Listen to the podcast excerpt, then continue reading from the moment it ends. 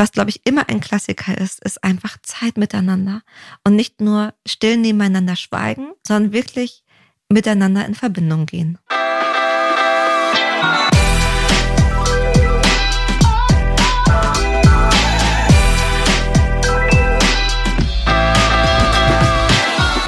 Hello Lovers, mein Name ist Annika Landsteiner und ich bin Autorin. Und ich bin Dr. Sharon Brehm und ich bin Paartherapeutin und ebenfalls Autorin. Und in diesem Podcast sprechen wir über moderne Beziehungen. Und das ist unsere letzte Folge. Sorry, oh. dass ich lachen muss. Wir lachen gerade, um die Trauer zu kompensieren, glaube ich. Ich bin echt ein bisschen sad. Ich merke auch, mein Herz pumpert so ein bisschen. Mm. Aber ich glaube, das ist auch okay ist okay, ein bisschen traurig zu sein. Ich bin gerade ganz froh, dass wir es nicht nochmal ankündigen müssen, dass wir das mhm. schon hinter uns gebracht haben. Ich freue mich über alle, die jetzt eingeschaltet haben bei dieser letzten Folge. Mhm. Es gibt bestimmt auch Leute, die ganz gezielt diese Folge irgendwann anhören und denen vielleicht egal ist, dass das die letzte Folge war. Auch an die ein herzliches Willkommen. Wir sind, glaube ich, all denjenigen dankbar, die den Podcast gehört, die Folgen geteilt, sie weiterempfohlen haben. Allein jetzt vier Staffeln produziert haben zu dürfen, ist so ein krasses Geschenk. Und ich glaube, gerade weil es so schön war, es mit dir aufzunehmen und die Rückmeldung immer so liebevoll und so ermutigend waren, bin ich gerade ein bisschen traurig. Das ist voll okay. Ich glaube, es wäre krass, wenn wir nicht traurig wären. Mhm. Wir wissen es ja jetzt schon einige Wochen und konnten uns damit auseinandersetzen. Aber ist natürlich trotzdem, wenn dann der Tag gekommen ist, immer noch sad. Volle Kanne. Und weil das so ein bisschen sad ist, dass wir jetzt nach ein bisschen mehr als über 50 Folgen hier erstmal einen Break reinsetzen. Klammer auf, so macht ihr bitte mit niemandem Schluss. So, es könnte dann weitergehen. Hallo, diese Langzeitbeziehung läuft ganz toll, aber wir machen jetzt erstmal Schluss. Cool. Ja, weil wenn du sagst, ach, vielleicht kommen wir irgendwann wieder zusammen, mhm. dann hat man das immer im Kopf auf der anderen Seite. Dann kann man nicht abschließen. Ja, wir haben ja eine Folge zu Red Flags gemacht. vielleicht ist der Verweis an der Stelle ganz gut. Aber wir machen einen Break. Wir machen einen Break. Und damit es eben nicht so traurig wird, haben wir ein Trommelwirbel glückliches Thema rausgesucht. Was Schönes und was Motivierendes. Und es geht darum, was, also nicht nur was, sondern um neun Dinge, die glückliche Paare anders machen und hoffentlich damit neun Dinge, die ihr vielleicht sowieso schon macht, im Best Case. Und im Second Best Case sind es Erinnerungen daran, was wir verändern und machen können. Ja, also es geht ja auch darum, was noch alles Cooles kommen kann. Deswegen hatten wir auch so das Gefühl, es ist vielleicht auch für uns eine letzte coole Folge, weil als wir uns kennengelernt haben, mhm war, glaube ich, nicht klar, dass wir irgendwann zusammen einen Podcast zusammen machen. Ich glaube tatsächlich, als wir uns kennengelernt haben, gab es noch gar keine Podcasts. Das kann total gut sein. Ja. Ich glaube aber, dass wir damals schon eine gesunde und solide Basis hatten. Und deswegen hat es so Sinn gemacht, auf dieser Basis dann die nächsten Herausforderungen, die nächsten Projekte gemeinsam anzugehen. Auf jeden Fall. Und ich glaube, in glücklichen Beziehungen, wir wissen nicht, was kommt, aber wenn wir so eine gute Basis haben, dann kann eben das Leben reinspringen und uns ganz positiv überraschen. ja, solide Basis für alles, was kommt. Das ist eigentlich auch der perfekte Übergang zum ersten Punkt. Der kommt nämlich von dir. Du hast aufgeschrieben, Hindernisse gemeinsam angehen. Ich meine, wir haben alle mal die größeren und kleineren Probleme. Ich glaube aber, wenn wir uns die zusammen anschauen und ich mich nicht, also ich, das ist ganz schwierig, da muss ich ganz, ganz präzise in der Sprache sein. Wenn ich mit Verantwortung übernehme, ohne mich verantwortlich zu fühlen. Mm. Selbst wenn du ein Thema angehst. Oder auch, wir entscheiden uns gemeinsam für ein Thema. Vielleicht muss ich da ein bisschen da ausholen, um zu sagen, was meine ich. In langfristigen, glücklichen Beziehungen wird es immer wieder vorkommen, dass zum Beispiel euer Herzensmensch den nächsten Karrierestep plant oder eine Auslandsreise oder Streit im Freundeskreis hat oder was auch immer. Ja. Und da ist es wichtig, auf der einen Seite sich natürlich nicht komplett dafür verantwortlich zu fühlen. Also du kannst jetzt nicht irgendwen bestechen, damit es deinem Herzensmenschen gut geht bei seinen Karrierechancen, aber sich komplett rauszunehmen und Desinteresse zu zeigen oder sogar zu fühlen, bringt euch als Paar eher auseinander.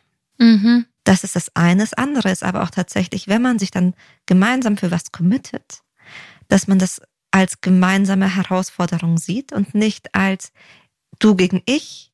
Ich habe mehr gemacht als du, wegen dir ist das falsch gelaufen, wegen dir. Mhm.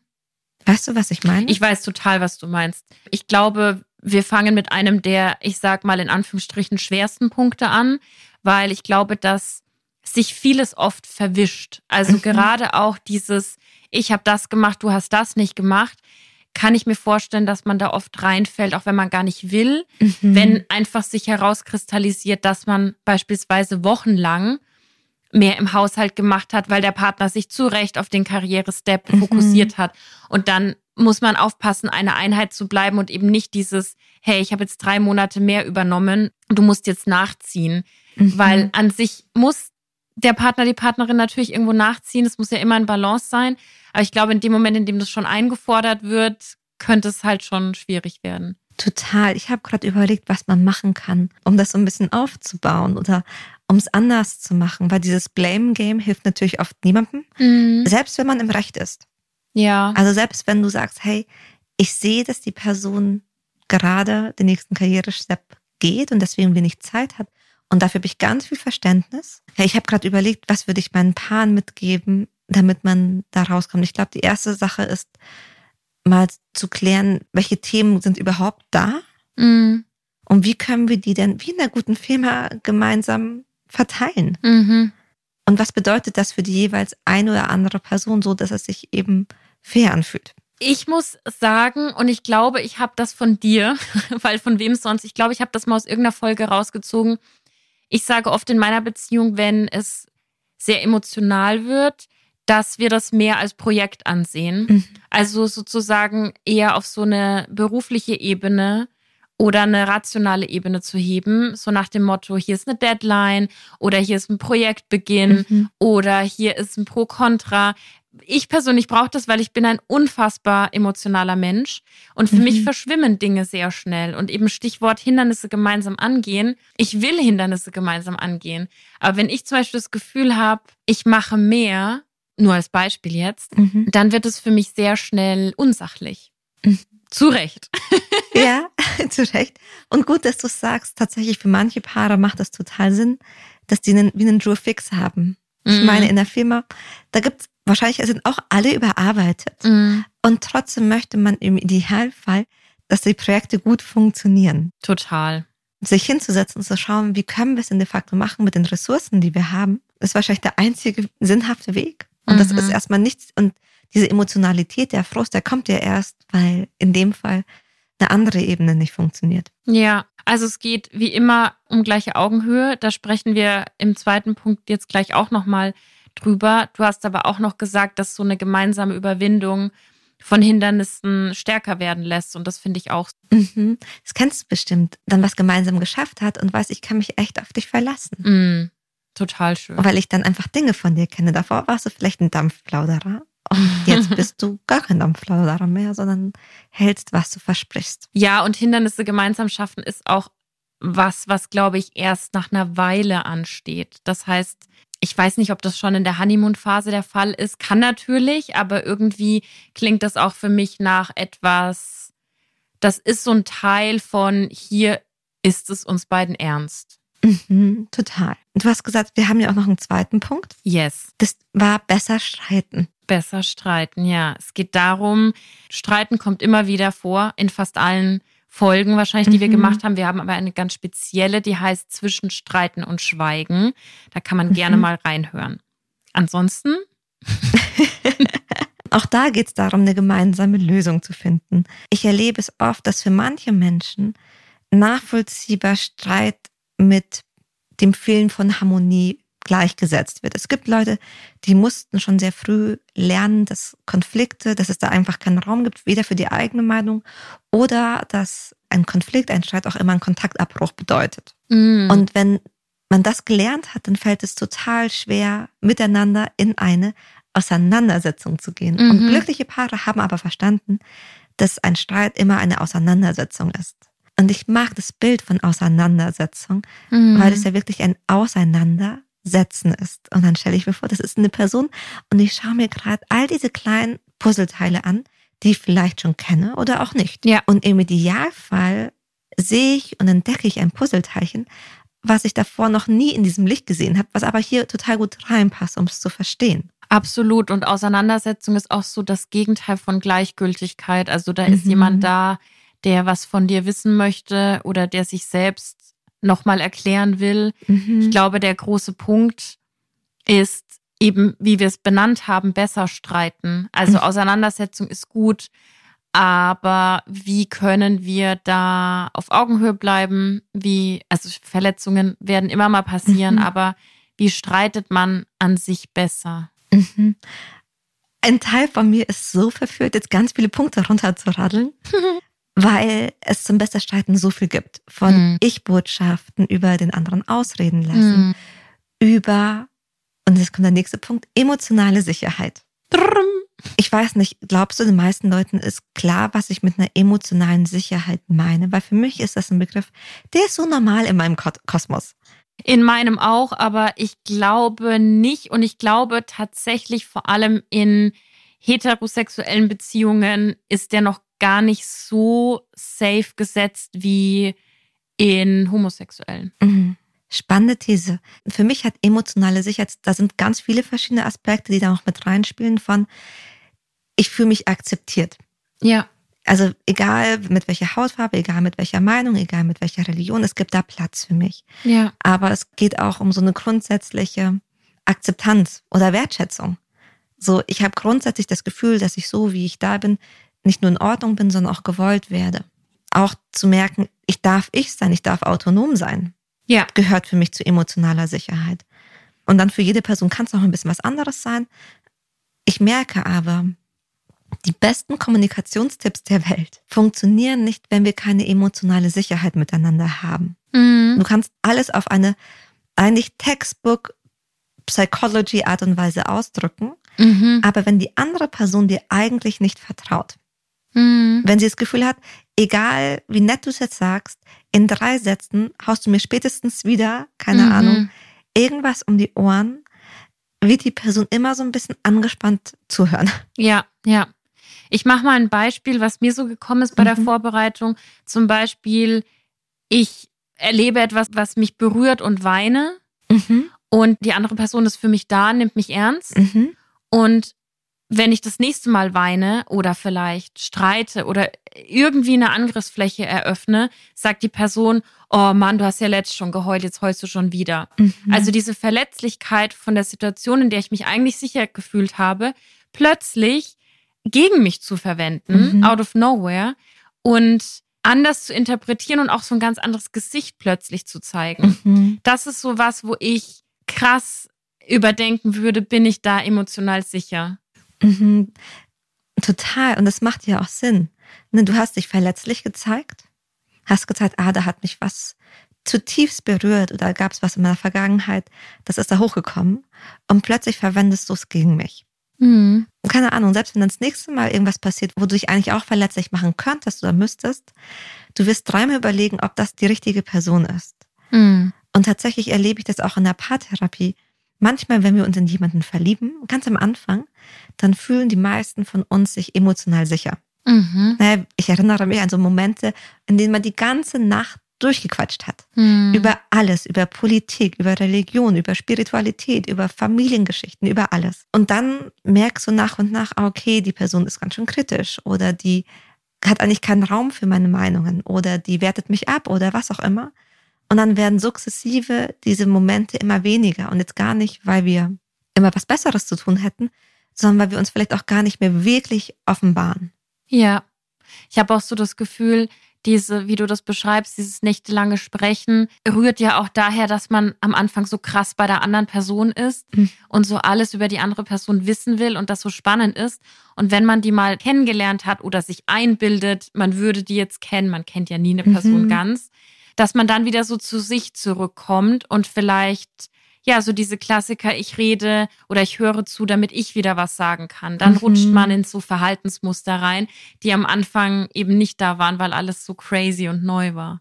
Total. Das, was du sagst, ist auch ein ganz wichtiger Punkt, mit dem wir eben emotionale Sicherheit wie kreieren können. Ja. Nämlich Empathie. Ja. Wir haben neulich mit Freundinnen gesungen, die sitzen, ganz liebe Grüße, die sitzen gerade nicht in München. Und die hat erzählt, wie sie einen Chef hatte und der hat irgendwas mit der Gehaltsverhandlung verduselt. Und als sie ihn darauf angesprochen hat, war die Art und Weise auch, also er hat ihre Bedürfnisse klein geredet, er hat sie nicht ernst genommen. Für sie war es am Ende des Tages nicht das Allerwichtigste, deswegen hat sie jetzt keinen Aufriss gemacht, aber man hat so richtig gemerkt, wie sie emotional zugemacht hat. Ja. So. Und das ist genau das, was wir eigentlich nicht wollen. Weil wenn dann nochmal was passiert und sich das häuft, dann hat sie irgendwann eine negative Geschichte über die Person und das torpediert die Beziehung. Das heißt, also langfristig hat sie keine Motivation mehr, wahrscheinlich das zu tun, was sie tun sollte. Oder sie ist viel weniger, hm, ich sag, großzügig. Mhm. Na, wenn dann die Person das sich nochmal durchgehen lässt oder Mhm. so. Ich finde diese ganzen Punkte mega gut, um nochmal auf diesen zweiten Punkt zu verweisen, besser streiten, Mhm. weil ich finde, du hast ja eh schon die Überleitung vorhin gemacht, aber man merkt jetzt nochmal, wie krass die zusammenhängen, Mhm. dass man auch, ich sag's mal ganz ehrlich, ich streite gerne, aber Mhm. streiten im Sinne von hitzige Diskussion, würde ich es Mhm. nennen. Also einfach Argumente fliegen hin und her, Mhm. keine Verletzung, aber da geht schon was ab. Ja. Und das macht nur Spaß, wenn die emotionale Sicherheit da ist. Oh ja. Weil, wie du gesagt hast, wenn man streitet, aber gelernt hat, jeder Streit ist der letzte Streit, weil die Mhm. Person danach geht, ja, dann freust du dich nicht aufs Streiten. Jesus Christ. Da packst du schon deinen Koffer, bevor es losgeht. Total. Ich habe auch neulich einen Podcast mit Esther Perel und Jay Shetty gehört. Ja. Und da ging es dann auch. Grüße gehen raus. Grüße gehen raus, wir sind Best Friends. Hi. Wie cool wäre das denn? Ja. Okay, wieder zurück zum Thema. Und sie erzählt ihm, also Esther Perel, dass wir manchmal uns die Frage stellen, ja, über was streiten wir? Und welche Frage aber noch schlauer wäre, wäre wäre sowas wie, um was streiten wir? Für Mhm. was streiten wir? Und es, da geht's ganz oft, die Dinge, die sie benannt hatte, wahrnimmt Kern, so Dinge, die uns emotionale Sicherheit geben. Sowas wie das Gefühl von Kontrolle. Hm. Nicht über die andere Person, aber übers Leben. Hm. Oder Anerkennung. Oder gehört zu werden. Oder Intimität, über Nähe. Solche Geschichten. Hm. Mega gut. Haben wir es mit dem Punkt? Wir haben es mit dem Punkt. Leute, ich weiß nicht, ob ihr es gemerkt habt, aber manchmal fällt es mir nicht so leicht, Werbung zu machen, vor allem für mich selbst. Aber mein neues Buch, das kommt am 15. Mai.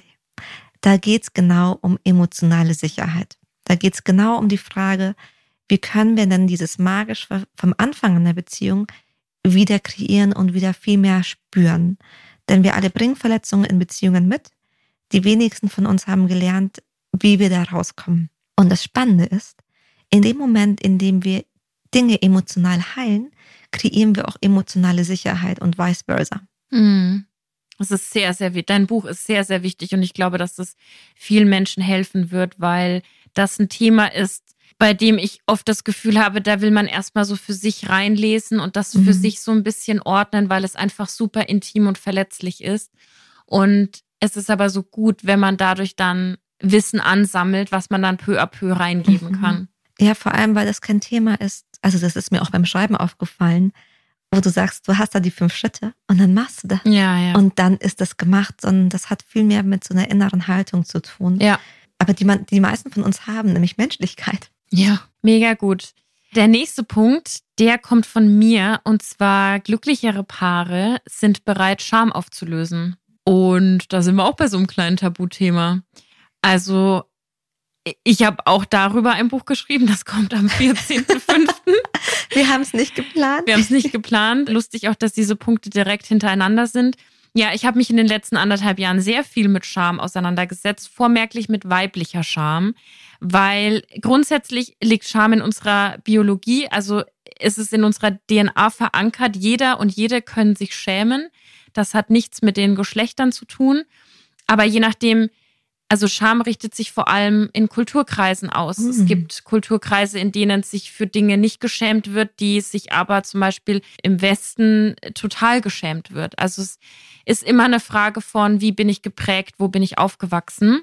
Und es gibt, so wie ich aufgewachsen bin, total viele Auslöser für Scham. Mhm. Zum Beispiel nicht über Geld sprechen, nicht über Schwangerschaftsabbruch sprechen, nicht über sexualisierte Gewalt sprechen. Das ist vieles aus weiblicher Sicht. Es gibt aber auch viele Schamthemen für Männer. Da haben wir auch schon mal drüber gesprochen. Gerade mhm. auch so Leistungsdruck oder auch so die, dieser Gedanke, Männer können immer und wollen immer. Ne? Mhm. Also um Männer zurück, dürfen nicht weinen. Männer dürfen nicht weinen oder wenn sie weinen, sind das was auch immer. Insert hier. Mhm. Also Scham gemeinsam aufzulösen, ist, glaube ich, für mich ist es so ein Herzensthema, weil das sind so zwei Schritte, so Two Steps. Der erste ist, Scham überhaupt in der Beziehung anzusprechen. Mhm. Ich glaube, da gehen schon mal sehr viele, weil mhm. sie sagen, boah, nee, gar keinen Bock drauf. Und mhm. Scham aufzulösen ist schließt sich eigentlich mit unserem ersten Punkt Hindernisse gemeinsam angehen. Mhm. Mhm. Weil ein Schamthema, was jemand mit in eine Beziehung bringt, ist in erster Linie das Thema dieser Person, aber wirkt sich krass auf die Beziehungsdynamik aus. Hast du ein Beispiel, um es konkreter zu machen? Weil ich habe ein paar Dinge im Kopf, aber vielleicht kennst du was, weil du hast jetzt lange recherchiert, was du damit reingeben kannst, um es ein bisschen besser zu veranschaulichen. Also eine Idee, die mir kommt, ist zum Beispiel, ich bin oder ich war, ich habe es jetzt im Griff, ich war lange Endometriose-Patientin mhm. und ich hatte immer das Glück, dass ich Männer in meinem Leben hatte, Partner, aber auch Freunde, mhm. die das von Anfang an ernst genommen haben. Ich kenne zum Beispiel Frauen, die während der Periode Sex haben können, weil sie kaum mhm. bluten, weil sie nicht viel Schmerzen haben. Es gibt sogar Männer, die drauf stehen. Das ist jetzt Punkt Fetisch, whatever. Mhm. Wenn du aber Endometriose hast, dann, ich persönlich habe manchmal vor Schmerzen mich übergeben müssen. Also an Sex ist da natürlich nicht zu denken. Mhm. Das ist ein schambehaftetes Thema, wenn Menschen diesen Schmerz nicht ernst nehmen, was sehr lange oder auch noch sehr weit verbreitet in der Gesellschaft der Fall ist. Von wegen, naja, die Periode von Frauen, gähn, bla. Mhm. So, und wenn man an so jemanden gerät, der das nicht ernst nimmt, dann ist das krass schambehaftet, einmal im Monat zu sagen, wie heftig die Schmerzen sind und zieht vielleicht auch hinterher, dass man sich gegaslightet fühlt im Sinne von, sind die Schmerzen wirklich krass oder bin ich einfach nur ein Mäuschen, was keine Schmerzen mhm. aushalten kann? Ne? Das ist vielleicht so ein Thema. Total. Ich finde das Thema so gut, denn der eigene Körper sollte eigentlich was ganz Natürliches sein. Und trotzdem schämen wir uns manchmal einfach dafür, dass er ein natürlicher Körper ist. Doch wenn wir nicht darüber sprechen können, dann jedes Mal, wenn quasi eine bestimmte Periode ansteht, verkrampft man innerlich und man zieht sich zurück. Mhm. Und man findet eben da kein, kein Miteinander. Und dann wird es aber noch viel schlimmer, weil dann hast du die körperlichen Schmerzen, aber auch das Gefühl von Isolation oder fehlende Akzeptanz. Ja. Wenn das die andere Person aber nicht wahrnimmt oder nicht ernst nimmt, das war Fannys Schnarrer. Anni hat einen Hund, Franny, die liegt gerade bei mir und hat geschnarcht. Soll jetzt mal die Klappe halten. Okay, weiter geht's. Genau. Aber umgekehrt, wenn man sie auflösen kann, gemeinsam, weil Scham ist ein Gefühl, was so in der Interaktion mit Menschen aufgelöst werden kann, ja. dann ist es auch nicht mehr so, dann tut es vielleicht immer noch körperlich weh, aber du fühlst dich wahrscheinlich nicht so verurteilt oder ausgeschlossen. Ja. Also ich glaube, wir können irgendwie abschließen, Scham können alle Menschen empfinden. Wir tragen die automatisch in unsere Beziehungen, mhm. weil wir da intim sind und weil wenn Scham auftaucht, dann dort. Mhm. Und Scham aufzulösen oder es überhaupt zu schaffen, darüber zu sprechen oder vielleicht darüber zu lesen gemeinsam, zwinker, zwinker, ist für mich dieser Punkt eins Hindernisse gemeinsam angehen. Ja. Machen wir weiter. Ich habe noch ein Beispiel. Oh, I love it. Nämlich Kritik versus Feedback. Tada! Wir haben ja schon sehr oft über Kritik gesprochen. Du mhm. hast ja mal sehr ausführlich erklärt, warum den Partner, die Partnerin kritisieren, einer der apokalyptischen Reiter ist. Also mhm. sprich, ein Vorzeichen, dass die Beziehung eventuell demnächst kippen könnte, wenn zu viel Kritik und zu viel Du-Botschaften mhm. losgetreten werden. Und ich habe ein super Beispiel, glaube ich, mhm. weil mein Partner war letzt zwei Wochen im Urlaub bei seiner Familie und hat mich angerufen und hat gesagt, hey, ich habe mich tätowieren lassen. Und das war alles fein, aber da habe ich mir überlegt, was wäre, wenn mein Partner nicht schon tätowiert wäre, sondern was wäre, wenn das das erste Tattoo gewesen wäre und der dich einfach so überrumpelt und vielleicht dein erster, zweiter oder dritter Gedanke ist so, Hä? hätte er mir das nicht vorher sagen können, dass er sich tätowieren mhm. lassen möchte? Und deswegen habe ich jetzt mal dieses ausgedachte Beispiel mitgebracht, weil ich mich gefragt habe, wo der Unterschied zwischen Kritik und Feedback ist, in einem Beispiel von was, was jemand einfach für sich selbst gemacht hat? Mhm. Also, das sind ganz viele Punkte, die erstmal so mitspringen. Das erste, was mir so aufgekommen ist, ist natürlich, dass erstmal jeder selber entscheiden darf, was er oder sie mit seinem eigenen Körper macht. Yes. Jetzt war meine Frage an dich in diesem hypothetischen Beispiel. Was ist denn das, was verletzt hat oder potenziell verletzen könnte? Weil es sind ja schon Unterschiede. Das eine ist, ah, mir gefällt das Motiv nicht oder mir gefällt nicht, dass du Mhm. grundsätzlich Tattoos hast. Mhm. Mir gefällt deine Entscheidung grundsätzlich nicht. Oder ich habe damit zu hadern, dass du mich nicht einweist. Also ich glaube, naja, in meinem Fall war es halt nicht schlimm, weil mein Partner ist schon tätowiert. Ich glaube, dass es krass ist, sich tätowieren zu lassen und noch keine vorher hatte. Also es ist einfach eine krasse Entscheidung. So an sich, dieses erste Tattoo, ich glaube, das kennen alle, die Tätowierungen haben. Ich würde jetzt einfach mal eins rauspicken und sagen, in dem, wenn das der Fall ist, dann glaube ich, kann es wehtun, dieser Gedanke, warum bin ich nicht mit einbezogen worden? Und gar nicht im Sinne von, ich will ja Kontrolle ausüben, sondern zum Beispiel, ich hätte das Motiv gerne mit ausgesucht. Oder vielleicht zeichnet das der Partner und ich hätte was mit reingegeben. Inspiration. Also weißt du überhaupt, Mhm. so ein Teil einer großen Entscheidung zu sein. Mhm, Das kann ich erstmal voll nachvollziehen, weil wenn wir jemanden in in unser Leben einladen, oder besser gesagt, wenn wir jemandem das Gefühl geben, er ist dort willkommen, das machen wir auch über sowas, ich beziehe dich in meine Entscheidung mit ein. Mhm. Also ich möchte deine Meinung wissen, ich möchte wissen, was du davon denkst und hältst, weil man dir im Idealfall ja auch der beste Advisor mit im Boot ist. Ja.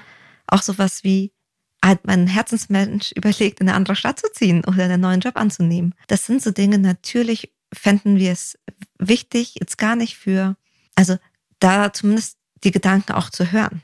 Mhm. Und ich glaube, Kritik wäre sowas wie, oh, ich finde das richtig doof, dass du ein Tattoo gemacht hast. Mhm. Feedback wäre was Konstruktives wie, hey, ich glaube, ich würde mir eine Beziehung wünschen, in der wir über solche Sachen quatschen können. Mhm. Und mich würde aber interessieren, also was deine Beweggründe waren dahinter. Mhm. Weil wahrscheinlich hat sich die andere Person Gedanken gemacht oder hat dann einen Grund, warum das so gelaufen ist und nicht anders. Ja, ja. Total. Und ich finde, gutes Feedback beginnt oft damit, der anderen Person Raum zu geben für das, was sie sich gedacht hat. Mhm. Na, sie erstmal verstehen zu wollen, so was waren die, gu- und meistens die Leute haben sich ja gute Gedanken gemacht. Mhm. So was, wohin wolltest du? Gerade beim ersten vielleicht auch noch. Gerade beim ersten. Oder ich meine, auch beim Bücherschreiben, wenn dann jemand einfach kommt und sagt, ah, die Satzstellung finde ich doof. Oder ich Mhm. finde es doof, dass die Protagonistin das und das macht. Mhm. Wahrscheinlich hast du dir gute Gedanken gemacht. Mhm.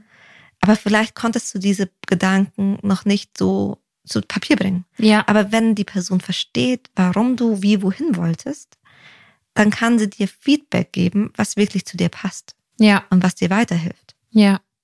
Total.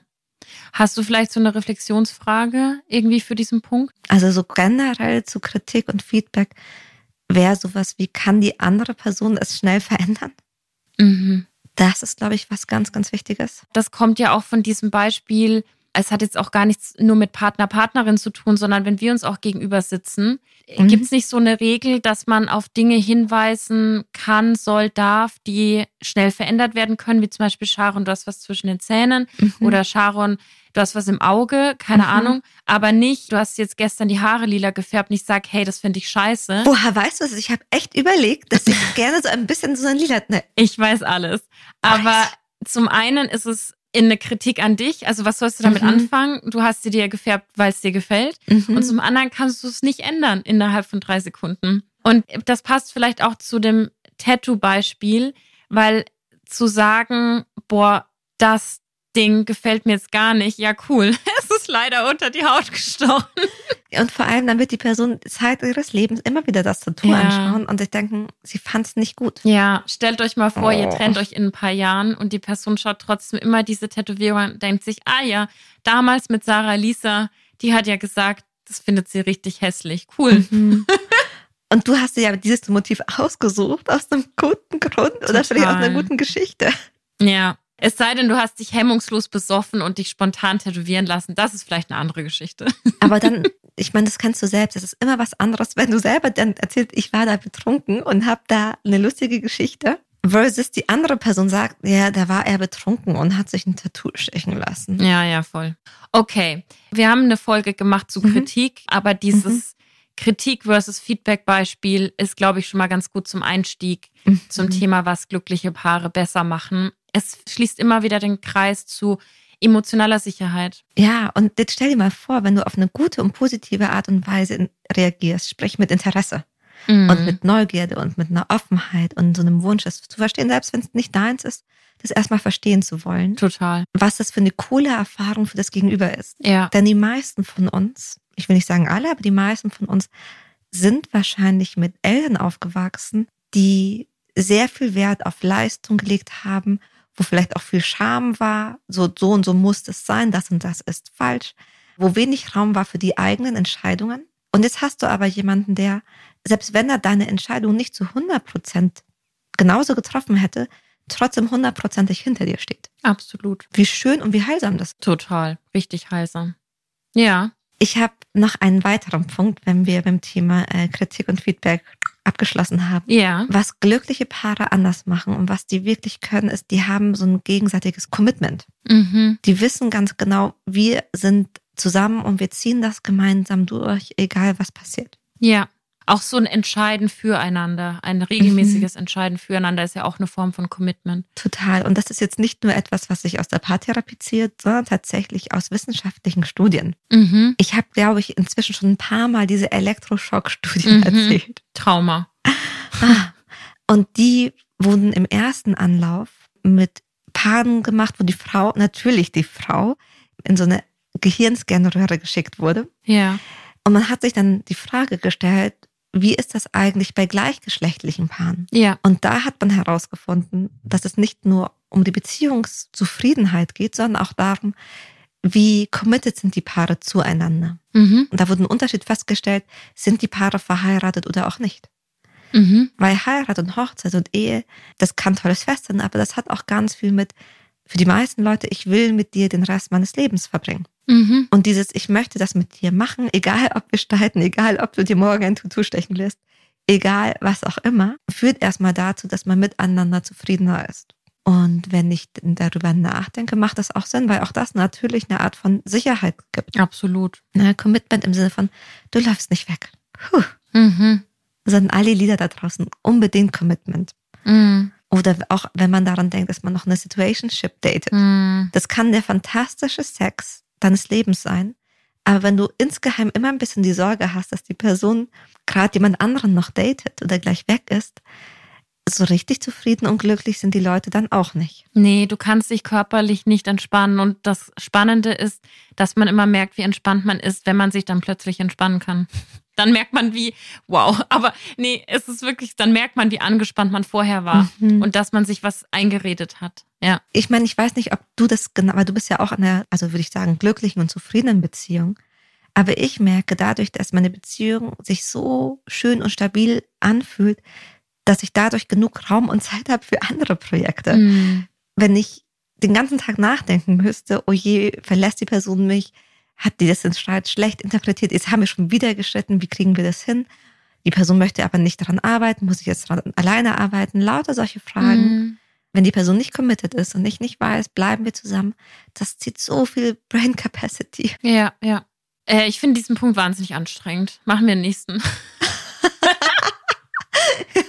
nee, der ist, alles, was du gesagt hast, ist wahr. Aber es ist genau das. Wenn das Commitment fehlt, fehlt das Fundament.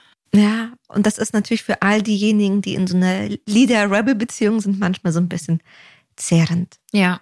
Okay, aber du hast gesagt, nächster Punkt, ich habe dein Bedürfnis gehört. Der nächste Punkt, was glaube ich immer ein Klassiker ist, ist einfach Zeit miteinander und nicht nur still nebeneinander schweigen, sondern wirklich miteinander in Verbindung gehen.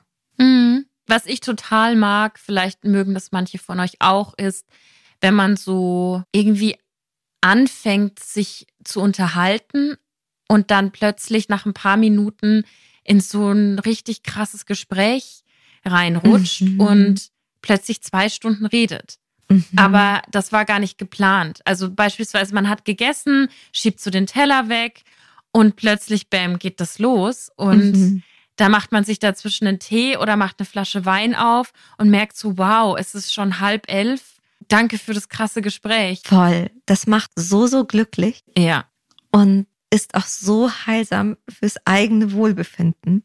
Für mich ist das sogar so heilsam, weil zum Beispiel für meinen Partner beginnt die Zeit oft erst nach 10 Uhr abends. da schläfst du doch schon. Ja, aber dafür bleibe ich wach. Für Quality Time bin ich wach. So, ja, weil ich das dann so aufregend und so schön und mir fallen dann die Augen auch zu und ich bin so, aber so mein Geist will alles, weiter. genau, mein Geist will alles miterleben. Mhm. Ja, also es ist total simpel, aber ich glaube, es geht auch oft verloren.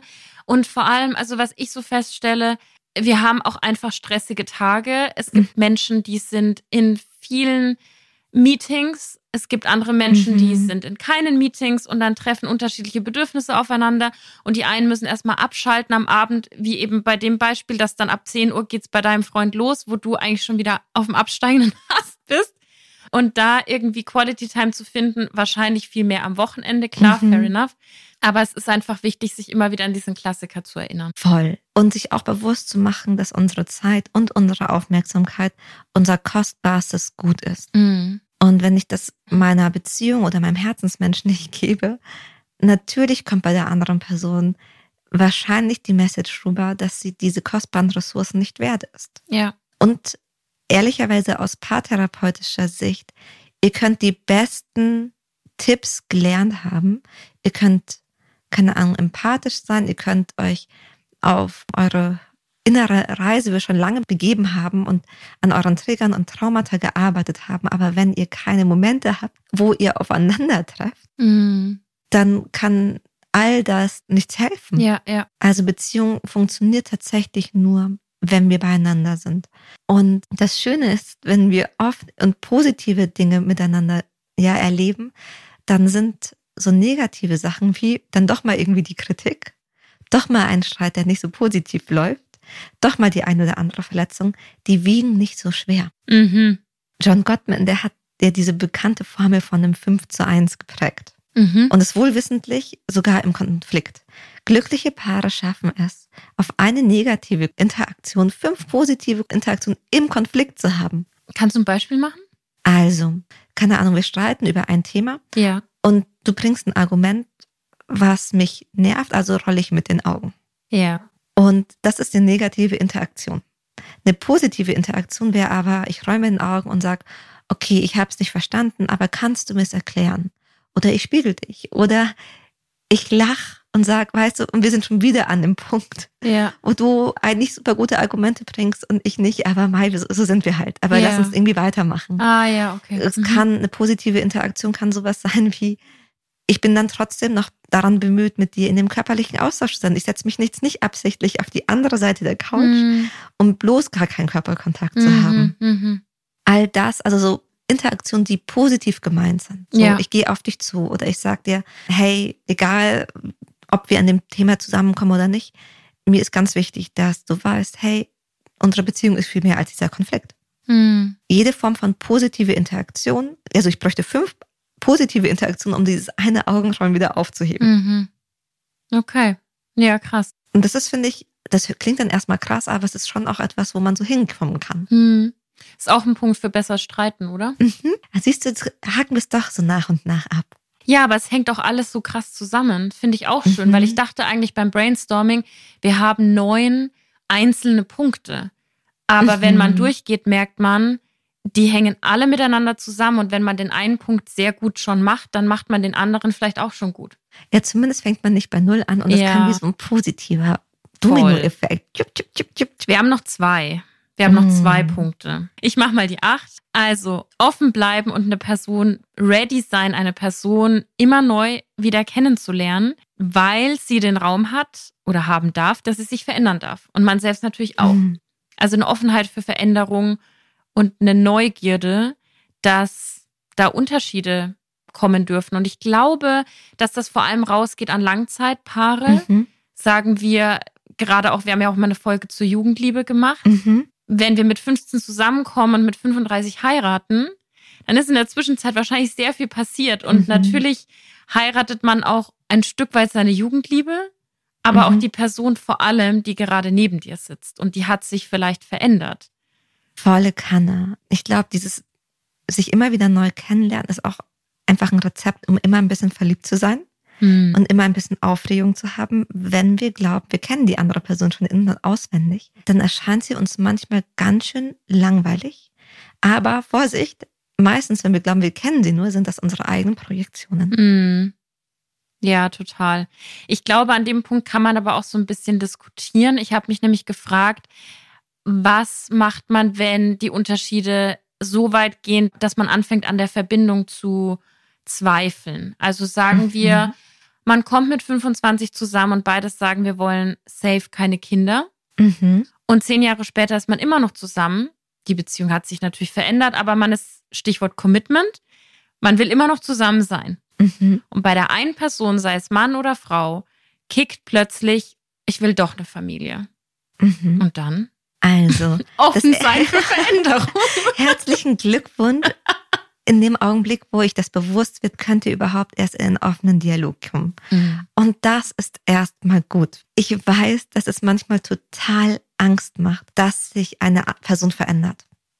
Doch ehrlicherweise haben wir uns oder verändern wir uns ja permanent innerhalb eines Zyklus, innerhalb eines Jahres. Ich glaube, die Personen, die wir vor einem Jahr waren oder vor zwei Jahren, auch jetzt hier im Podcast, die haben sich einfach weiterentwickelt. Und es hilft dann manchmal, sich bewusst zu machen, dass wir auch andere Veränderungen schon miteinander erlebt und getragen haben und dass Veränderung auch was ganz, ganz Positives sein kann. Mm. Deswegen wäre der erste Schritt. Keine Panik.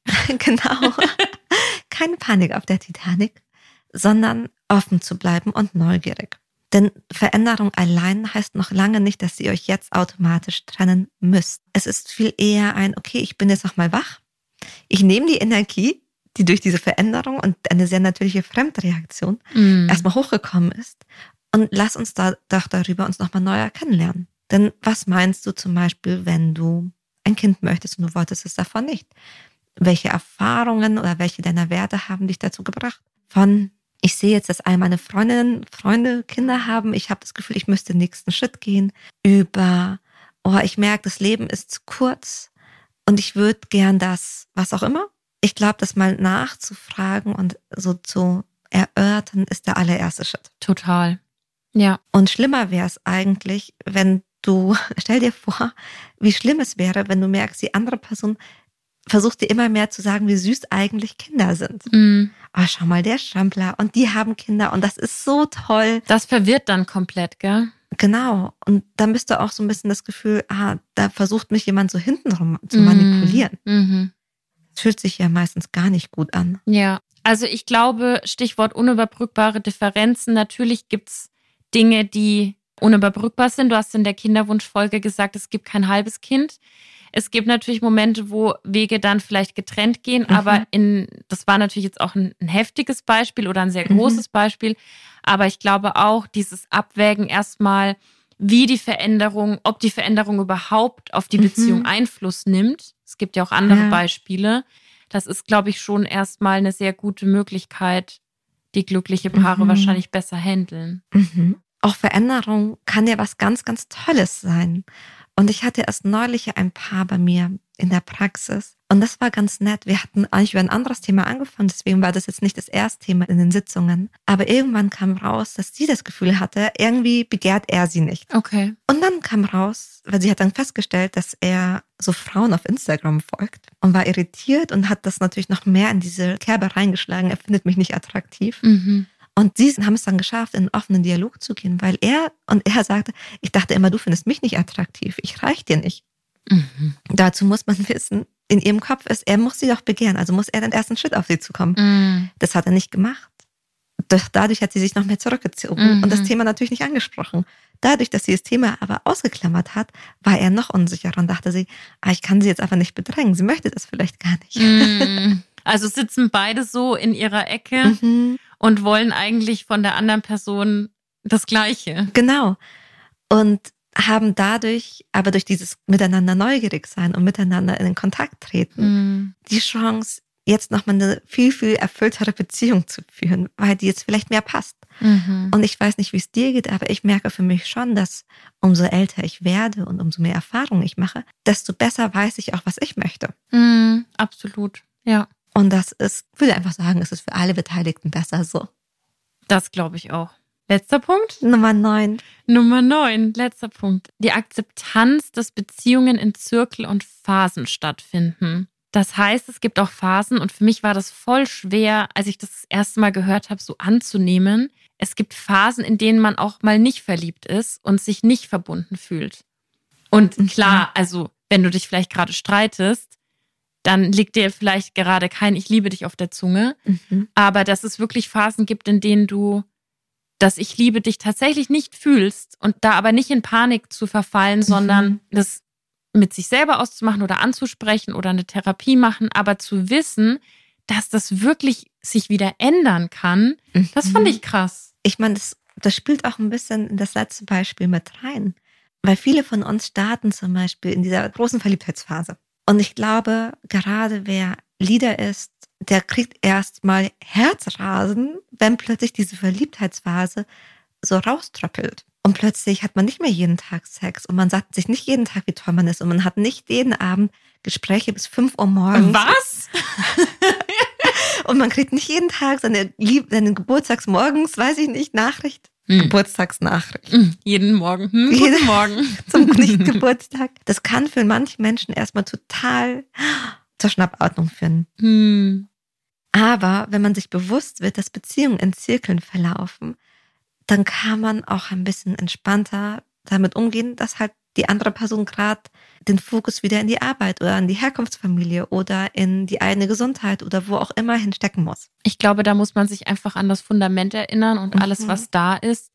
Ich habe, glaube ich, ein ganz cooles Beispiel. Und zwar habe ich die Tage gelesen über Emily Nagoski, mhm. die du mhm. ja sehr oft zitierst. Die mhm. hat ja den riesigen Bestseller geschrieben, Come As You Are. Mhm. In der deutschen Übersetzung. Komm, wie du magst. Komm, wie du magst, ja. Und sie hat jetzt, weil ihr neues Buch kommt, mit der New York Times gesprochen, ein Interview gegeben. Und da hat sie erzählt, dass der Auslöser für dieses neue Buch war, dass mhm. quasi auf dem Höhepunkt von diesem Bestseller Come As You Are wo sie ja auch weltweit als die Sexexpertin gegolten hat, keinen Sexdrive mehr hatte und aufgehört hat, mit ihrem Mann zu schlafen. Und das ja so ironisch eigentlich ist und deswegen sich mit ihrem Mann da rausgearbeitet hat mhm. und sozusagen dieses Wissen für dieses zweite Buch, das jetzt heißt Come Together, also komm zusammen, das da alles reingepackt hat. Und das fand ich so spannend und irgendwie auch das hat mir so ein bisschen Zuversicht gegeben, dass die absoluten Expertinnen auf einem Gebiet auch nur Menschen sind. Mhm. Das heißt, du kannst alles über Sex Drive und Verbundenheit und Intimität wissen. Mhm. Und du siehst wahrscheinlich die schlechten Vorzeichen am Himmel viel, viel früher als andere. Und bam, es kann dir trotzdem passieren. Volle Kanne, ich glaube auch. Und das, also wir haben so viele schlaue Bücher und die meisten schlauen Bücher sind ehrlicherweise aus Fragen entstanden. Mm. Aus selber Erfahrungen oder Momenten, wo man sich dachte, hm, nicht ganz so ideal. Wie ja. können wir es anders machen? Ja. Und allein das kann einem so die Gewissheit geben, man ist nicht allein mit dem Thema. Ja. Voll. So von den fünf Sprachen der Liebe, da hatten wir ja in der Folge drüber gesprochen, dass Gary Chapman selber Beziehungsprobleme hatte mm. und deswegen auf die fünf Sprachen gekommen ist über jetzt äh, Come Together von Emily Nagowski.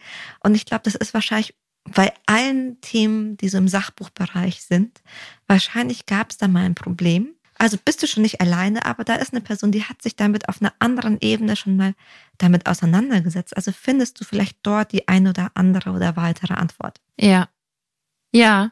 Ich finde das einen super letzten Punkt, diese Akzeptanz, dass das in Zirkel und Phasen stattfinden kann, mhm. weil ich glaube, das ist so der Number One Punkt, der in Angst und Panik versetzt. Mhm wenn du deinen Partner, deine Partnerin anschaust und dir denkst, oh mein Gott, liebe ich die noch?